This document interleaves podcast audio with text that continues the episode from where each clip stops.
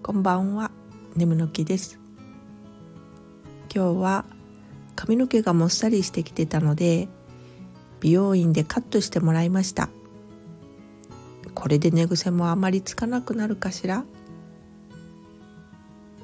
秋なので栗色に染めてもらったのですが今のところ割と落ち着いた色。どうやら色が抜けていくとだんだん味わい深くなるようです。そういえばこの前夕方に散歩していたら向かい側から男子中学生2人組が歩いてきててこちらをちらっと伺う様子でしたん？どっかで接点があった子たちかな？と一瞬思ったんですが見覚えなかったしまあいいやと。そのまますれ違ったらその子たちの小声の会話が背中越しに聞こえてきました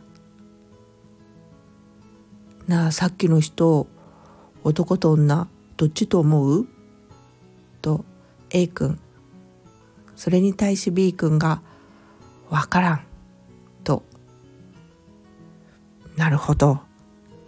おじさんにもおばさんにも見えるよな。どっちでもいいと思うよそれではまた。